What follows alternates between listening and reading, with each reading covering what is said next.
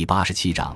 可我曾是你们的皇帝。公元六九年七月，身在罗马的维特里乌斯得知了一个噩耗：东部行省多位总督联合造反，其中包括埃及、叙利亚、小亚细亚、墨西亚、伊利里亚、潘诺尼亚以及犹地亚。诸多行省总督集体拥护犹地亚行省总督维帕相称帝，他们集结军队，摩拳擦掌地计划向罗马进军。维帕乡声势浩大，造反之初便收获了罗马帝国的半壁江山。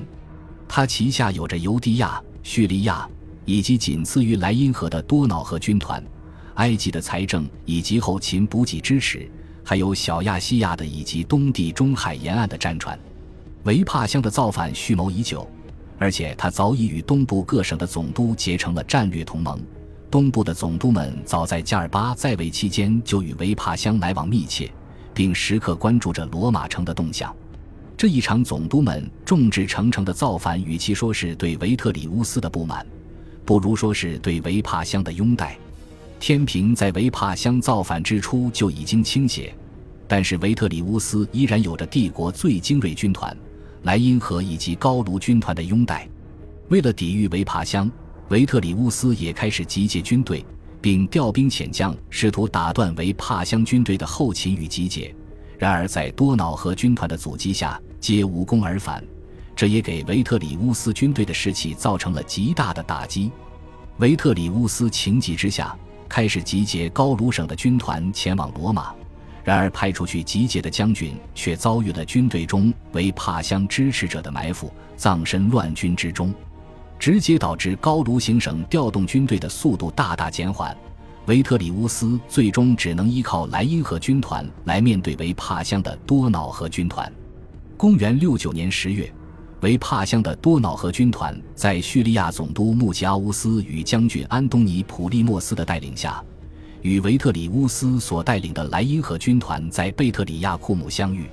双方旗鼓相当，各有五个军团。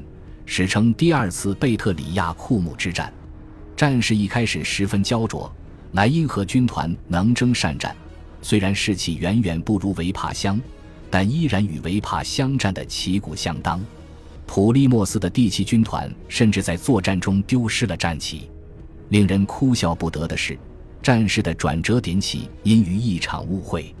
公元六九年十月二十五日凌晨。普利乌斯的第三高卢军团整齐列队，面向朝阳，敬礼欢呼。由于这一军团常年在叙利亚服役，并采用了不少当地的习俗，其中一项习俗便是在太阳升起时向其敬礼。然而，莱茵军团的罗马士兵却并不知道这一习俗。他们在鏖战过后十分疲惫，看到敌人的士兵们在向东方敬礼欢呼，误以为维帕乡的援军赶到。想到维帕乡压倒性人数的军队，莱茵河军团顿时在这场内战中丧失了战意，士兵们纷纷抛弃阵地，溃逃回营地。普利乌斯面对兵败如山倒的敌人，虽不明所以，但仍抓住机会乘胜追击。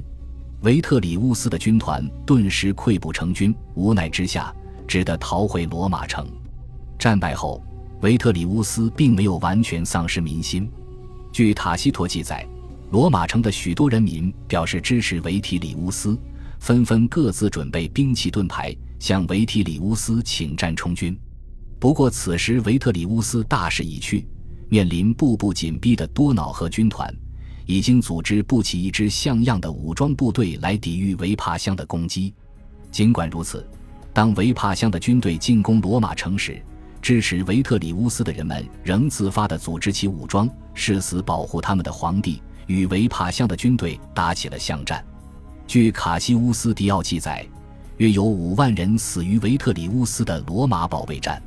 维特里乌斯最后被维帕乡的支持者与士兵们从一个残破的木屋中拖了出来，他的拥护者们都已经逃的逃，死的死。维帕乡的拥护者们把维特里乌斯拖到大街上。用木棍在街上对维特里乌斯发泄着愤怒，维特里乌斯一身是血的看着街头小巷的罗马人以及殴打自己的人们，说道：“可我曾是你们的皇帝。”公元六九年十二月二十日，维特里乌斯在街上被维帕乡的支持者们乱棍打死。维特里乌斯死后，维帕乡的支持者们把他的头颅砍下游街示众，他的兄弟和儿子皆被处死，唯有妻子一人幸免于难。维特里乌斯的葬礼除了他的妻子外，无一人出席。感谢您的收听，喜欢别忘了订阅加关注，主页有更多精彩内容。